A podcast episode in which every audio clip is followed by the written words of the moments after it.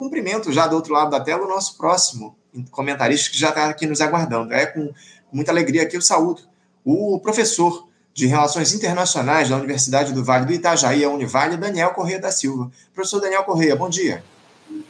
Oi, Anderson, bom dia a você e bom dia aos espectadores do Faixa Livre. Daniel, muito obrigado por você mais uma vez estar aqui com a gente, dialogando no Faixa Livre. Conversamos recentemente aqui contigo no nosso programa, mas a dinâmica da política internacional aí está muito feroz. Então a gente recorre aqui mais uma vez a tua participação, Daniel. Obrigado pela tua presença. A política internacional não tem nos dado um segundo de trégua, como eu citei aqui, tantos os temas que precisam ser abordados. Então, já vou trazer logo o primeiro para essa nossa discussão aqui hoje, Daniel, que eu, inclusive, não consegui tratar aqui no começo da semana no Faixa Livre. Eu me refiro ao ambiente político lá na Venezuela, Daniel. Depois do presidente Nicolás Maduro aceitar um acordo com a oposição por supostas eleições livres esse ano, o Daniel. Acordo esse mediado pelo Brasil, inclusive. O que se viu aí lá na Venezuela nesses últimos meses foi uma onda de prisões de opositores do mandatário pelos mais diferentes motivos. A que talvez mais tenha chamado a atenção, Daniel, foi a da advogada e ativista dos direitos humanos, a Rocio San Miguel, há menos de duas semanas atrás, aí, sob a acusação de que ela teria participado de uma suposta conspiração para atacar e colocar em risco a vida do presidente venezuelano. Ela, inclusive, não teria sido autorizada a se comunicar com seus advogados. Mais recentemente, o Nicolás Maduro suspendeu as atividades e expulsou os funcionários do Alto Comissariado das Nações Unidas, a ONU para os Direitos Humanos no país, acusando-os de espionagem e conspiração. É aquela história, né, Daniel? Mais uma vez, a Venezuela no centro do debate sobre a acusação de violação dos direitos humanos. Eu, eu sei que esse é um tema muito complexo, muita gente, inclusive, vai criticar aqui no nosso chat, seja qual for o seu posicionamento, Daniel, mas eu queria que uma avaliação sua para o que tem ocorrido lá na Venezuela nesses últimos meses, por favor. Lembrando que as eleições presidenciais por lá serão ainda esse ano, não é isso, Daniel? Exatamente, Anderson. Tudo indica pelo calendário eleitoral que sim, né? A Venezuela, mesmo durante é, os últimos anos em que houve um sistema eleitoral muito criticado por vários outros países, em especial as críticas vêm do imperialismo estadunidense, é, não tem sido um país que viola essa tradição de partir para os processos eleitorais, de de fato realizar as eleições. Então, no calendário eleitoral, as eleições ocorrem no segundo semestre. O que está levantando temores e suspeitas com relação a esse pleito, Anderson, é o fato de que as eleições ainda não têm data, elas não estão oficialmente marcadas nesse segundo semestre. Então há discussões, já há debates sobre algumas datas, mas não há um calendário oficial na Venezuela para esse pleito. Lembrando aqui, Anderson, que a Venezuela, desde a sua constituição em 1999, a sua última constituição, que vem na esteira da Revolução Bolivariana, ela se constitui formalmente a partir de cinco poderes independentes, diferentemente da tradição que nós temos em países ocidentais, da divisão entre três poderes: executivo, legislativo e judiciário.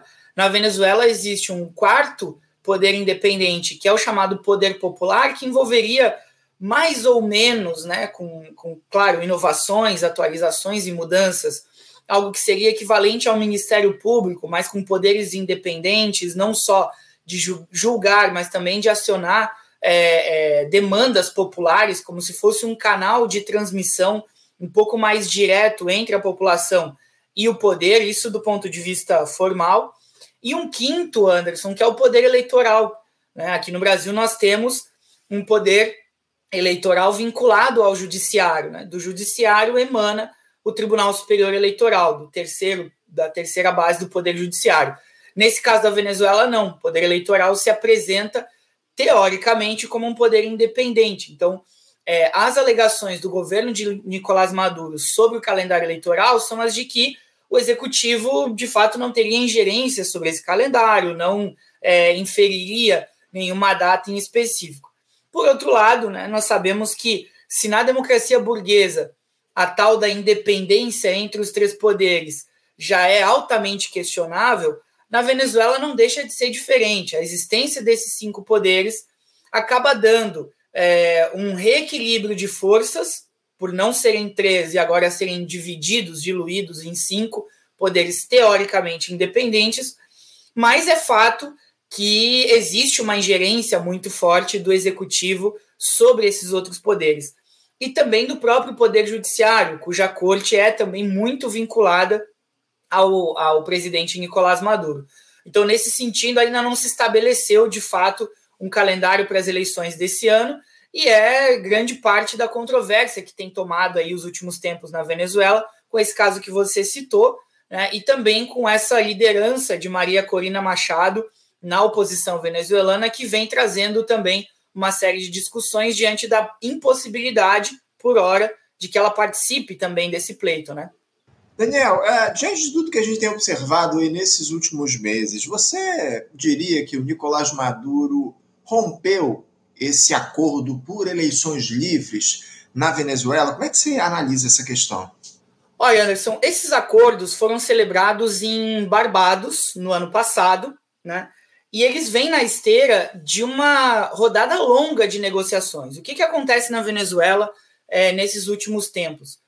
Nós temos, de fato, num governo de Nicolás Maduro, pelo menos nos últimos 10 anos, um altíssimo grau de instabilidade política, econômica e também institucional na Venezuela. Então, são pelo menos 10 anos de uma crise muito grande, que tem como pano de fundo a própria dependência crônica da Venezuela dos preços internacionais do petróleo, e preços esses que chegaram em mínimas históricas no passado recente, entre os anos de 2014 e 2015.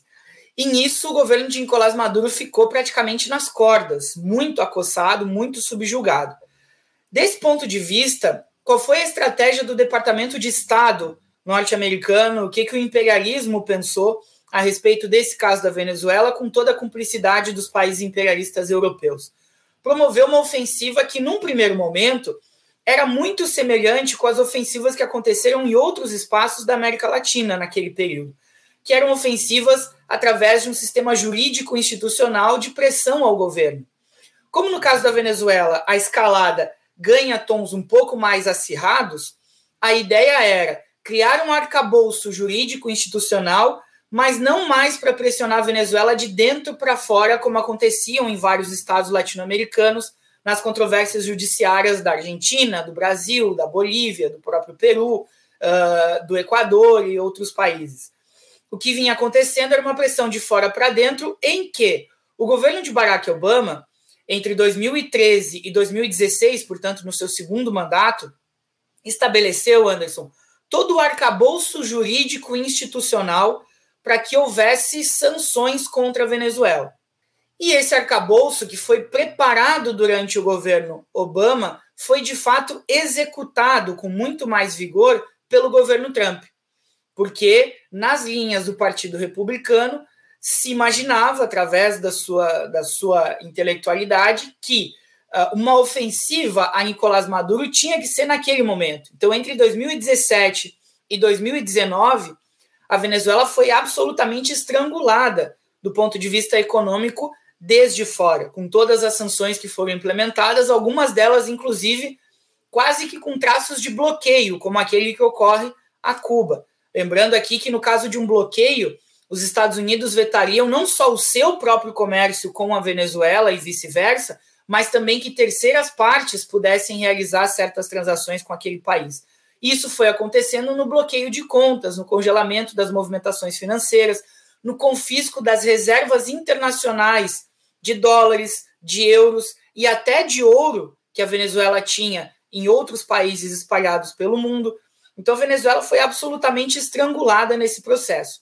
Diante disso, o que acontece é que a gente vê esse movimento migratório massivo de vários venezuelanos vindo em direção ao Brasil, sobretudo desde 2016, 2017, muitos deles cruzando a fronteira também em direção aos Estados Unidos, depois da eleição de Jair Bolsonaro aqui no Brasil. E é, dentro desse espectro, a Venezuela foi ficando cada vez mais comprimida e pressionada internacionalmente. E numa crise social profunda, que levou, inclusive, a movimentos de fechamento do regime Maduro. Tanto é que as eleições presidenciais de 2019 na Venezuela praticamente não contaram com oposição, à direita. A direita boicotou em grande medida as eleições de 2019 e Maduro venceu com relativa facilidade aquele pleito. Mas, por outro lado, a esquerda organizada na Venezuela, por fora do Partido Socialista Unificado da Venezuela, o PSUV, ou seja, o Partido Comunista da Venezuela, o PCV, e uma série de outras organizações à esquerda, algumas reivindicando o chavismo, outras não, romperam também com Nicolás Maduro, não fazem mais parte do governo e não fizeram parte também do apoio sequer eleitoral em 2019.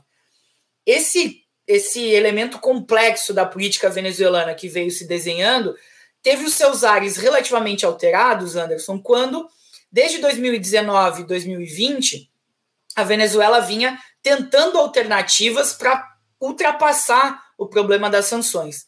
Assim que, que Biden, Joe Biden, assume o governo nos Estados Unidos em 2021, na esteira da pandemia de Covid-19 e na iminência do conflito entre Rússia e Ucrânia, Biden é também internamente pressionado a apresentar uma resposta econômica para os Estados Unidos.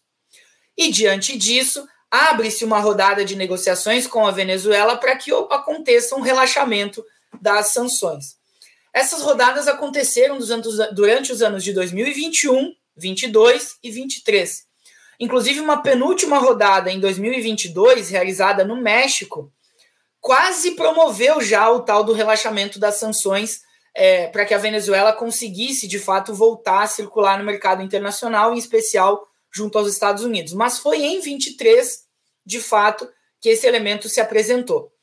É, indo mais ao encontro especificamente da sua questão e sobre uh, o caso de Maria Corina Machado em específico, é preciso registrar também, em partes, a biografia de Maria Corina Machado.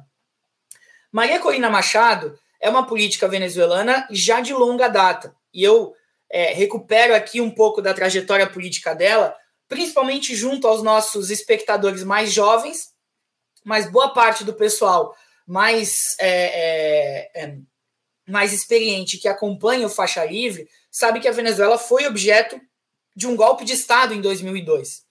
E uma das figuras políticas daquele golpe de Estado, ainda em 2002, muito mais coadjuvante, é verdade, foi Maria Corina Machado. Ela e as suas conexões já apareciam naquele golpe de 2002, perpetrado pelo imperialismo estadunidense, que alçou um governante temporário por 48 horas é, na Venezuela, mas que teve depois a sua derrocada com levante popular e insurgências de baixa patente no meio militar.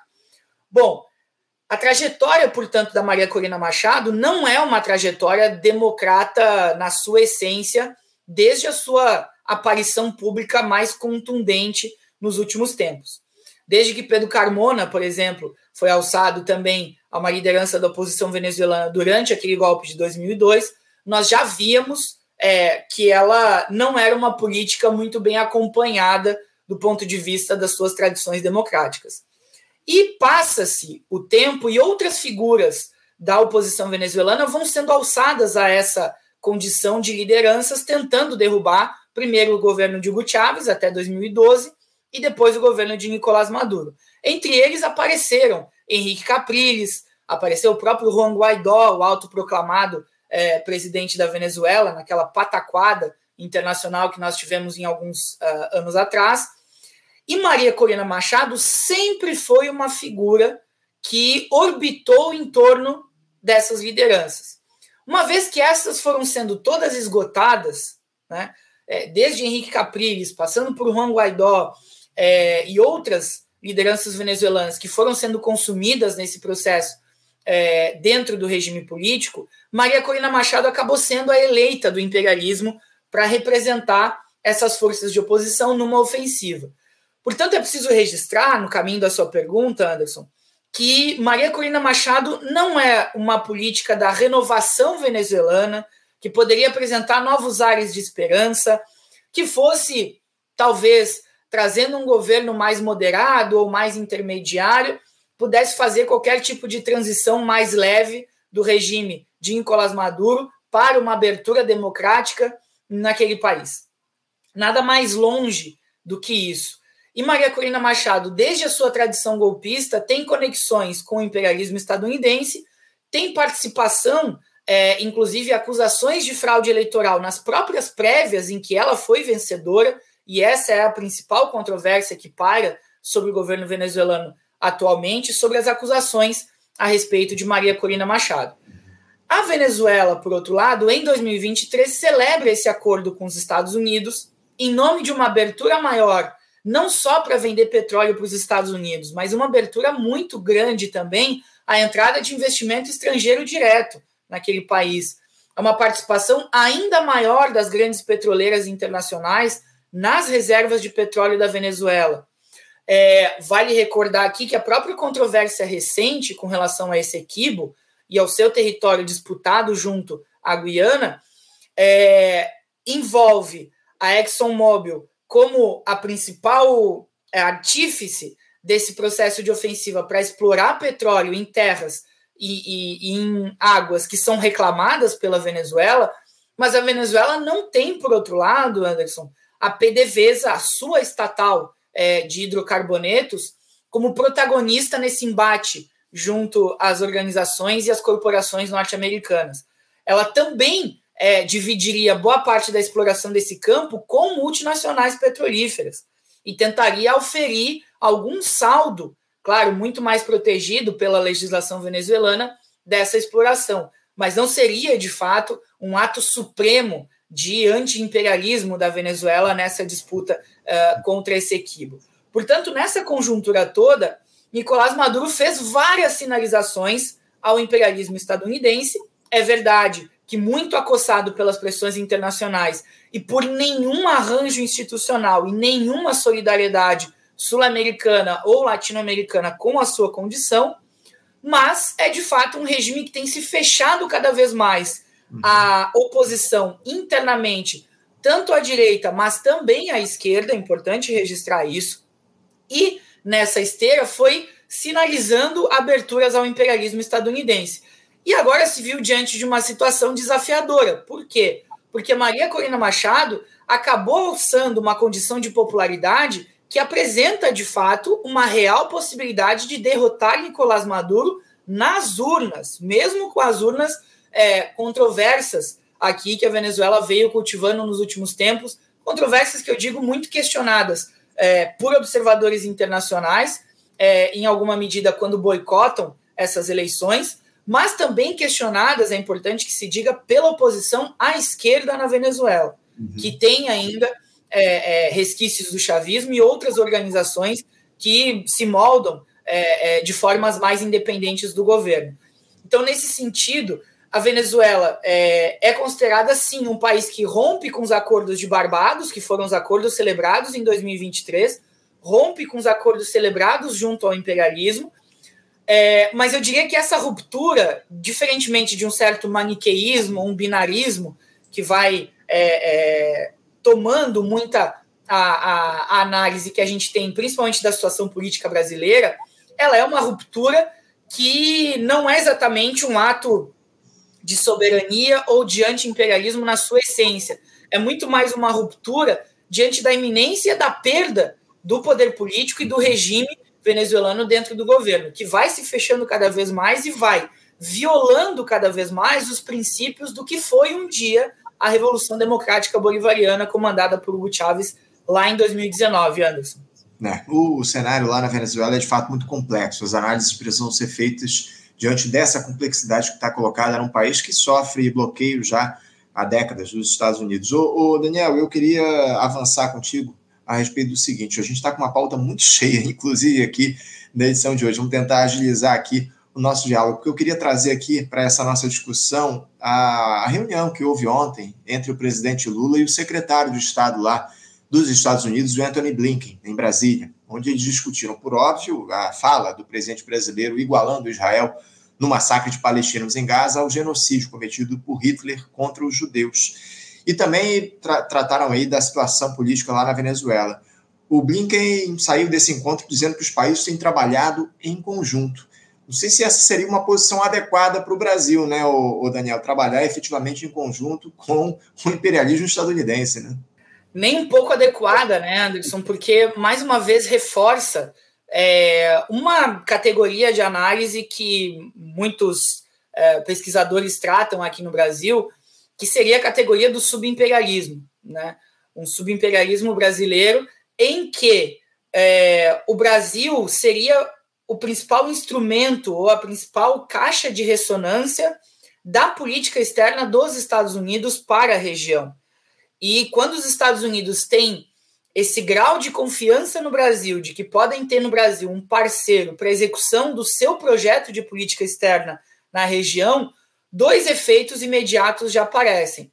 O primeiro deles é a absoluta falta de protagonismo do Brasil em poder comandar uma liderança de fato latino-americana com traços anti-imperialistas, porque desde sempre a orientação ideológica da política externa brasileira sob os governos do PT, inclusive sob as bandeiras do PSDB com Fernando Henrique Cardoso, sempre foram as ideias de multilateralismo, mas um multilateralismo em que cabe tudo, em que cabe é, cabem as conversas mais inconfessáveis aqui é, é, dentro das posições de política externa que o Brasil vai adotando, que vão desde um boicote a instituições e a movimentos mais efusivos de integração latino-americana, até mecanismos de pressão sobre os países latino-americanos para que eles não consigam se insurgir, não consigam enfrentar essas pressões que sofrem do exterior. E a segunda grande implicação que isso traz é que fica interditado, mais uma vez, na América Latina,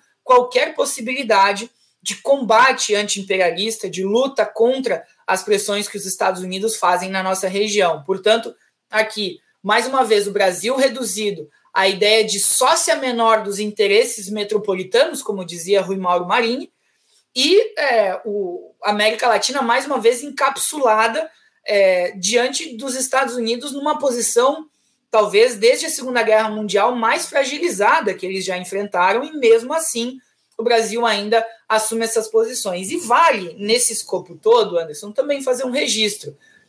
É, boa parte da controvérsia que aconteceu ao longo dessa semana envolvendo a declaração de Lula sobre Israel e o Holocausto tem também na base, na sua essência, é, o que sempre foi a tônica dos governos petistas e do próprio Lula enquanto figura e liderança política, que foi a ideia da ambiguidade. O Brasil sempre transitou em termos de política externa, exatamente orientado por esse multilateralismo, em territórios de ambiguidade.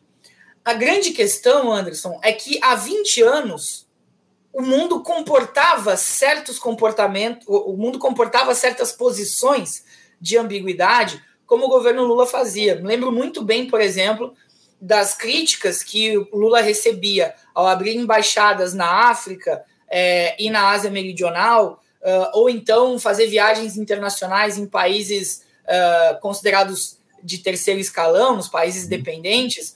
E a resposta que sempre era trazida pelo chanceler à época, Celso Amorim, era: vejam a agenda oficial do Itamaraty.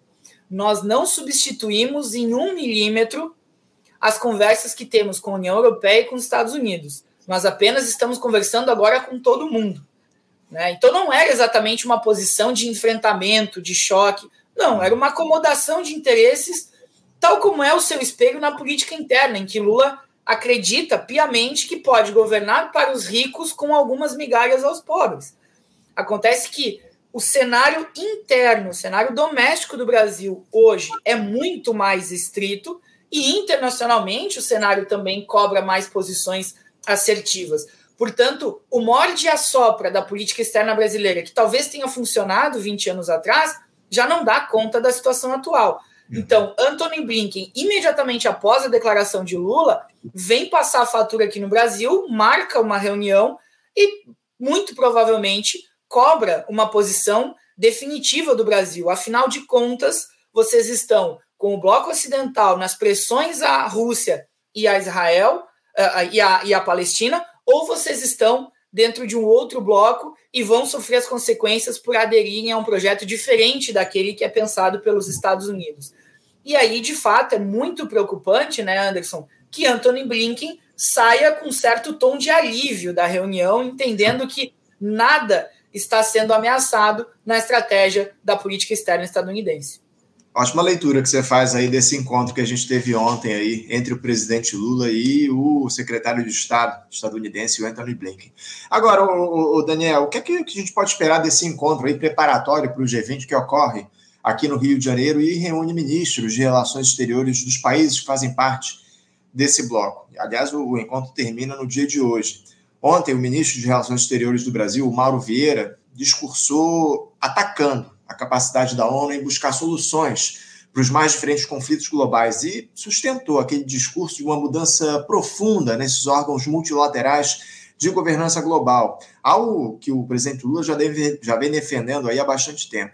Eu queria uma análise tua para essa fala do Mauro Vieira, o Daniel, e se dessa vez pela relevância do Brasil no cenário internacional e a inação desses organismos criticados pelo chanceler, essas mudanças são pedidas aí pelo Lula possam sair do campo da retórica. Você acha que há alguma possibilidade de se ocorrer alterações aí em órgãos como a ONU? Não vejo essa possibilidade, Anderson. E uh, o esforço retórico da diplomacia brasileira já foi uma marca nos dois primeiros mandatos do ex-presidente Lula, uh, do presidente Lula, atualmente. Foi uma tônica do, da primeira metade do mandato da ex-presidente Dilma e foi encolhendo exatamente na medida em que o Brasil enfrentou uma grande crise internamente. A crise doméstica, que teve os seus reflexos do mercado internacional, foi fazendo com que o Brasil encolhesse. E muitas vezes se dizia né, que era, essa era uma falta, o encolhimento do Brasil, quando ficou também característica na época a, a cunha de anão diplomático ao Brasil, cerca de uma década atrás é, vê exatamente na esteira de que a política externa brasileira não tinha mais o certo brilho que tinha cultivado na década anterior. Mas o Brasil, de fato, sofre um refluxo muito grande, e se nós formos analisar aqui, Anderson, considerando a reunião do G20, o G20 é um grupo de países que nos últimos dez anos tem sido cada vez mais esvaziado. Os próprios países do G7, né, as sete principais economias industrializadas do mundo, é, que já vão perdendo, inclusive, esse posto ou esse aposto, né? Porque já não representam de fato tanto assim as sete economias mais industrializadas, que chegaram a ser por um tempo o G7 mais a Rússia, e agora isso está completamente descartado, né? Esses países vinham fazendo as suas agendas de reuniões, principalmente é, durante a pandemia e entre, no conflito entre Rússia e Ucrânia, e os países dos BRICS vinham montando uma agenda paralela. Tanto é que, é, recentemente, em reuniões que aconteceram da OTAN é, e dentro da própria União Europeia, reuniões de envergadura internacional, Xi Jinping estava na Rússia reunido com quase 80 países do, de um bloco é, é, de países subdesenvolvidos, de países dependentes, de países abaixo da linha do Equador, organizando outra agenda. Portanto, eu acho que uma das grandes marcas desse encontro do G20 é a tentativa absolutamente estéril do Brasil em retomar certo protagonismo dessa, desse órgão, dessa institucionalidade, que não é exatamente tão constituída, porque não é uma organização internacional formal, não tem estatuto, não tem personalidade jurídica internacional, mas é um grande fórum de discussão dos principais países do mundo. Uh, o Brasil vai tentar, através desses efeitos retóricos, resgatar um certo uh, protagonismo tentando requentar também, mais uma vez, que essa tem sido boa parte da, da tônica das minhas críticas à política externa brasileira atual, que é o fato de não apresentar novidades. Na verdade, o Brasil vai requentando o mesmo programa de política externa de 20 anos atrás. Lula se orgulhava, por exemplo, de ter deslocado, em certa medida, eixos de discussão de grandes questões internacionais do G7 para o G20, incluindo, nesse caso, o Brasil e uma série de outras economias ditas emergentes. Mas nesse caso, o que nós vemos é um G20 absolutamente fraturado, fracionado, em que, retoricamente, o Brasil tenta trazer para esse agrupamento um certo protagonismo para conduzir a reforma da institucionalidade global, que não tende a acontecer, porque não tem paralelo na história em que, dentro do sistema capitalista, na, na condição das relações internacionais, os países tenham aderido voluntariamente, cooperativamente a reformar arquiteturas financeiras que lhes favorecem. Os cinco países que fazem parte do Conselho de Segurança da ONU não vão estar nem um pouco dispostos a dividir a sua condição de poder com outros países. O poder ele não se ganha, ele se conquista, né? Ele não, não é cedido pelos outros países. Então, a tendência é que seja um fórum relativamente esvaziado, com muitos discursos e pouca ação prática. Os Estados Unidos também podem fazer uma defesa de certos ajustes nas instituições, não a mesma o mesmo clamor brasileiro de uma reforma mais profunda, e a própria China, eu diria nesse caso, já entendeu que a institucionalidade vai se construir por fora da ONU. Então ela retoricamente vai defender uma reforma institucional, mas não vai atuar em consequência. A questão é que o fórum tende a ser, nesse sentido, esvaziado e estéreo, muito mais retórico, num certo sentido, ah, a militância de boa parte do Partido dos Trabalhadores vai enaltecer o fato do Brasil sediar uma reunião do G20, tentando rememorar certo protagonismo de 20 anos atrás, mas não exatamente tendo nenhum tipo de efeito prático. Se não teve há 20 anos, é, recapitulando um pouquinho aqui, Anderson, para o nosso espectador, 15 anos atrás, o mundo passava por uma das suas maiores crises econômicas, só comparável à crise de, de 29, é, com epicentro nos Estados Unidos.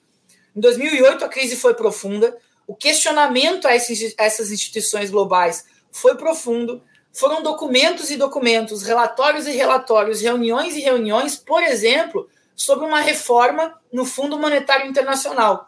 E eu estava em época de graduação e entrando na pós-graduação nesse período, muitos colegas, muitos professores, as pesquisas eram sobre o que seria o novo FMI, o que seria a nova arquitetura financeira internacional, uma diminuição relativa da dependência do dólar, que até acontece, mas não por dentro da velha institucionalidade. Não são esses órgãos, não é não, não é o, o arcabouço institucional que emana de Bretton Woods e do fim da Segunda Guerra Mundial o parteiro do novo momento que o mundo vai viver a partir desses anos é, de 2024 em diante. Então, não vai sair dessa institucionalidade, desses fóruns, dessas instituições. Nesse caso, o Brasil faz um esforço retórico, o Brasil não tem potência para atuar em consequência disso e os outros países não fazem questão. Para arrematar aqui já lhe devolver, Anderson, se nós pegarmos os cinco países que, os quatro países que originalmente compunham o bloco dos BRICS, né, acrescentando a África do Sul, que entra um pouquinho depois, e agora os novos membros, é, se pegarmos os cinco países que compunham o núcleo duro do bloco até pouco tempo atrás, entre todos eles, o Brasil é o que menos tem importância do ponto de vista das relações internacionais. A China, muito além e tendo nos BRICS um projeto para si mesma, a Índia, com um projeto de avanço tecnológico, com uma população que supera a chinesa agora, um crescimento econômico médio superior às taxas chinesas, um avanço extraordinário, a Rússia uma potência militar e o Brasil só conseguia ficar à frente da África do Sul. E eu diria, do ponto de vista simbólico, aqui, é, Anderson, a África do Sul, inclusive, ultrapassa o Brasil simbolicamente. Por quê? porque recentemente a ação perpetrada no Tribunal Internacional de Justiça pela África do Sul, acusando Israel de crimes internacionais, deu uma projeção em prestígio político à África do Sul superior a qualquer fórum que o Brasil organize aqui. Então, a África do Sul, desse ponto de vista, tem uma representatividade histórica maior em termos de política externa do que o próprio Brasil. A declaração que foi dada pela diplomacia sul-africana essa semana, dizendo que o regime de apartheid ao qual os palestinos estão submetidos no território, no seu próprio território, é superior ou é mais incisivo do que aquele que a própria África do Sul passou durante os anos de apartheid, é muito mais emblemático, muito mais simbólico do que as declarações que o Brasil tem feito em termos da sua diplomacia. Portanto, a África do Sul me parece que com muitos problemas, muitas ambiguidades, não é exatamente um, um oásis é, diferentemente do Brasil, mas mesmo com todos os seus problemas, se apresenta internacionalmente de maneira muito mais assertiva do que as ambiguidades e as vacilações que a gente tem visto no Brasil, em que uma declaração parece afrontar o Ocidente no domingo e recebe aqui, com toda a pompa e circunstância, o chefe do Departamento de Estado dos Estados Unidos, faz uma reunião privada e alinha toda a agenda de novo junto ao Ocidente e aos interesses do imperialismo, né, Anderson? É isso, é isso, né, Daniel? É, é, são essas contradições que estão colocadas em relação ao governo do presidente Lula. Daniel, eu estou com meu tempo quase se esgotando aqui, inclusive nosso próximo entrevistado já está nos aguardando do outro lado da tela, mas eu ainda tenho pelo menos uma questão. Tinha outros temas aqui, mas eu quero pelo menos ainda repercutir um tema contigo aqui no programa de hoje. É, tratando especificamente dos desdobramentos propriamente ditos dessa fala do presidente Lula sobre Israel. O embaixador brasileiro por lá, o Frederico Meyer, foi convocado pelo Lula para consultas, deve chegar hoje aí ao Brasil, enquanto discute a possibilidade de expulsão do embaixador de Israel por aqui diante do desgaste causado pela fala do petista, mas especialmente da resposta dos israelenses. Daniel, eu queria saber de você uh, onde essa crise diplomática que se abriu pode culminar e outra.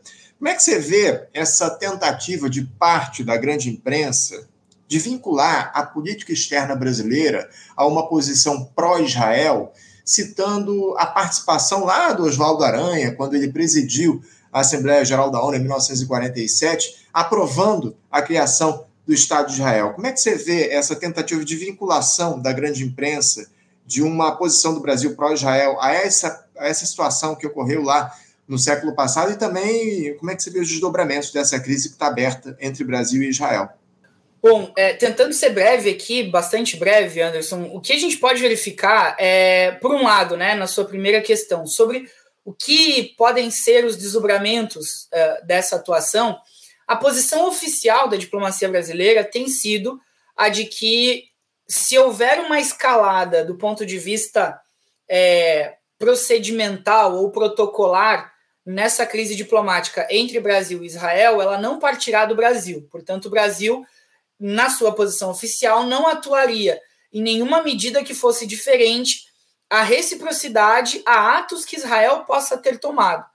Por esse princípio, nós podemos entender que, é, caso o, o, o, Brasil tenha uma escalada nessa nesse interstício aqui junto a Israel, isso deve atuar na, diplomaticamente no tom da reciprocidade.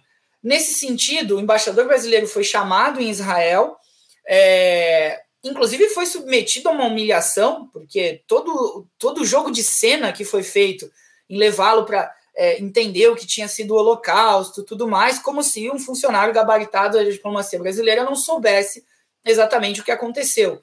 Né? Então foi um constrangimento internacional muito grande, fez o Brasil reagir. Nesse sentido, eu acho que a diplomacia brasileira age bem, é, ao subir o tom e dobrar a aposta, chamando o embaixador de volta aqui para o Brasil. Então, nessa escalada do conflito, a diplomacia age profissionalmente é, numa medida semelhante. O Brasil já deveria, por exemplo, ter declarado o próprio Benjamin Netanyahu como pessoa não grata aqui no Brasil, mas isso não vai acontecer. O Brasil deveria ter feito, como a Colômbia já fez há um bom tempo, a ruptura das relações diplomáticas com Israel nesse momento, diante de uma situação tão vexatória. É, porque aí entram dois elementos, Anderson, que eu vou trazer para encaminhar para a sua, sua questão final.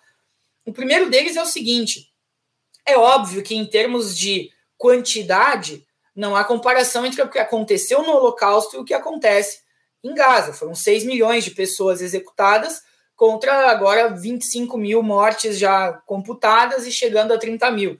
Mas um genocídio, uh, ou o próprio Holocausto, nesse caso, que foi aquele episódio específico com os judeus, ele não se mede, ele não se qualifica por uma quantidade maior de pessoas mortas ou não, e sim pela iniciativa de tentar exterminar um povo. Né? Nesse sentido, há um genocídio em curso. Há uma tentativa de extermínio do povo palestino e o Brasil vai tomando posições cada vez mais incisivas nessa direção. É, nesse sentido, o que nós estamos assistindo também foram 6 milhões de mortos durante a Segunda Guerra Mundial que foram sendo descobertos com arquivos, com é, provas, com uh, uh, acesso a documentações que foram todas posteriores. E aí se estruturou e se entendeu o que se passava naquele momento. Não havia uma operância é, específica, porque não havia também uma institucionalidade internacional, como foi a Liga das Nações durante um período, mas que na iminência da Segunda Guerra Mundial desapareceu, se esfacelou e não existia mais. Hoje, se nós entendermos que existe uma organização internacional que deveria se responsabilizar pela manutenção da paz, como é a Organização das Nações Unidas, E se nós temos meios de acompanhar em tempo real a matança que Israel promove em Gaza, de fato isso deveria nos indignar e nos mobilizar muito mais em termos de atuação internacional. E por isso que eu trago essa demanda, correndo o risco de parecer é, é, um pouco exagerado para alguns que nos acompanham aqui, mas era digno da ruptura das relações diplomáticas entre o Brasil e Venezuela, e, entre o Brasil e Israel, diante de tudo o que tem acontecido. Isso não acontece, o Itamaraty não parece cogitar essa possibilidade. Nos desdobramentos, comercialmente, a relação entre os dois países é de pouca importância. As maiores cooperações que poderiam fazer o Brasil sentir são nas, são na, nas áreas de segurança e de saúde. O Brasil é altamente dependente nessas áreas é, é, de tecnologia israelense e também, em paralelo, né, corre a própria a exportação de bens agrícolas e minerais do Brasil e a importação de fertilizantes e, e agrotóxicos. Mas não é uma, uma balança comercial relevante se houver qualquer tipo de, de, de, é, de bloqueio ou de sanção, não é algo que impacta diretamente o comércio internacional brasileiro. O Brasil tende a não escalar, então, nesse sentido, eu diria que é, deve se limitar no máximo à expulsão do embaixador, e acho que isso já seria um ato bastante avançado, dada a condição da diplomacia brasileira atual. Uh, e que, em termos de desdobramentos, o que, que acontece também? Israel vai querer tensionar isso ao máximo, porque Benjamin Netanyahu só é visto como uma liderança altiva e merecedora de elogios pela defesa da honra do Estado de Israel pela mídia sionista do Ocidente. É o único espaço em que Netanyahu é visto com esses traços de heroísmo. Dentro de Israel, uh, é um presidente, é um primeiro-ministro ultra impopular que saiu de uma administração de longa data na década passada por acusações graves de corrupção, se reconstituiu politicamente, formando uma coalizão de governo altamente radicalizada numa extrema-direita que busca eliminar de fato a existência do povo palestino e só goza de prestígio nessa imprensa internacional é, comandada, capitaneada pelo Ocidente. E que vai, nesse sentido, né, Anderson, tentar é, se diferenciar das ações do governo brasileiro. É como se a, a, a, a imprensa brasileira comercial, a mídia comercial, dissesse assim: olha, nós não queremos fazer uma crítica ao povo de Israel. Então, nós não estamos junto com o governo nessa. Então, nós queremos recuperar aqui toda a solidariedade, todo o momento histórico que envolveu, e que, de fato, naquele período com Oswaldo Aranha, é, representava uma compensação a um povo que tinha sido dizimado na Segunda Guerra Mundial. Portanto, não se pode olhar o contexto da criação do Estado de Israel em 47 com as lentes atuais, um governo é, absolutamente radicalizado à direita. Israel teve governos super progressistas, inclusive, na segunda metade do século XX, e teve no, na parte mais à esquerda, entre a virada dos anos 80 e 90, a possibilidade de um acordo de paz celebrado com Yasser Arafat, que era a principal liderança palestina da época, com uma possibilidade de convivência mais pacífica, que acabou é, é, não se encaminhando por conta de um atentado promovido pelo próprio lado israelense contra é, um dos seus soldados, um dos seus uh, representantes políticos. Então, nesse sentido, é importante diferenciar o que é o povo de Israel do que é o Estado de Israel, ou do que são os judeus, na verdade, do Estado de Israel. E eu diria, uma posição mais avançada que nós poderíamos buscar, ainda que ela seja é, é, inacessível nos dias atuais, seria ir para além da solução de dois estados, Anderson, que é a da diplomacia brasileira. Uhum. A solução seria de um estado único, como chegou a existir durante um tempo em território, em que o corte da existência daquele povo não fosse o corte religioso. Porque é precisamente o corte religioso em dar uma terra para os judeus, e o sujeito passa a ter direito à terra, evocando a sua religião, que vai criando o extremismo religioso que tem o fanatismo de um lado, de grupos que vão para o terrorismo como o Hamas, e vai tendo o terrorismo de Estado de Israel, oficialmente chancelado e avalizado por todo o Ocidente isso vai tensionando as questões muito mais. É algo que não é factível no momento atual, mas houve tempos já na história em que cristãos, judeus e, e, e muçulmanos viveram em, em, relativa harmonia naquela mesma região que hoje é altamente disputada.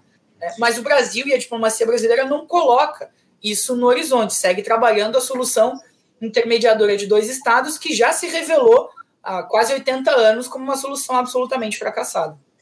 Professor Daniel Corrêa da Silva, eu quero agradecer muito a sua presença, a sua participação com a gente aqui mais uma vez no Faixa Livre. Muito obrigado por estar, por estar aqui conosco. Te desejo aí um ótimo dia de trabalho e voltamos a conversar em breve, muito provavelmente, diante da dinâmica da política internacional muito avançada nos últimos tempos. Obrigado pela tua participação, Daniel, mais uma vez. Obrigado, Anderson. Um abraço a você e aos espectadores do Faixa Livre. Obrigado, Daniel. Um abraço. Até a próxima. Até. Conversamos aqui com o Daniel Corrêa da Silva, ele que é professor de Relações Internacionais da Universidade do Vale do Itajaí, a Univale. Também tinha outros temas aqui, falamos de Venezuela, falamos do encontro do Lula com o Anthony Blinken, falamos dessa reunião do G20, tínhamos, falamos de Israel, evidentemente, tínhamos aí também o tema aí do, do Julian Assange, né, o jornalista Julian Assange, que está passando por um julgamento lá no Reino Unido. Só para dar uma notícia aqui para vocês, o, o, julgamento ainda deve, o resultado aí deve sair ao longo dos próximos dias, né, do, recu do recurso do, do Julian Assange, que foi impetrado pela defesa dele, para que ele não seja extraditado do Reino Unido para os Estados Unidos. Ontem é, encerrou-se aí a, a, a, sessão né, que tratava dessa, desse recurso dele, mas o resultado só deve se dar, a decisão dos juízes lá no Reino Unido, na Suprema Corte, deve se dar ao longo das próximas semanas. Então, não há ainda uma definição que há, acima de tudo, é muita mobilização internacional contra essa extradição do Julian Assange para os Estados Unidos, no que vai, evidentemente, se tratar uma sentença de morte do jornalista aí que divulgou muitas informações sigilosas e está tá, tá sendo punido por conta disso. Informações sigilosas lá do Estado americano.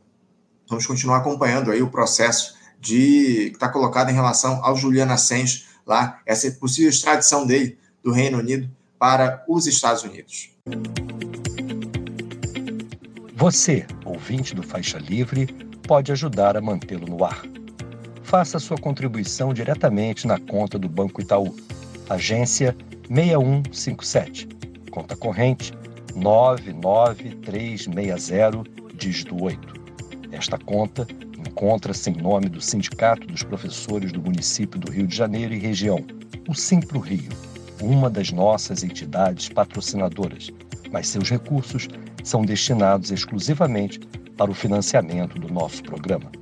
Você pode fazer sua doação de qualquer valor, utilizando também a nossa chave Pix, que é ouvinte@programafaixalivre.com.br. Sua contribuição é fundamental para a manutenção desta trincheira progressista no ar.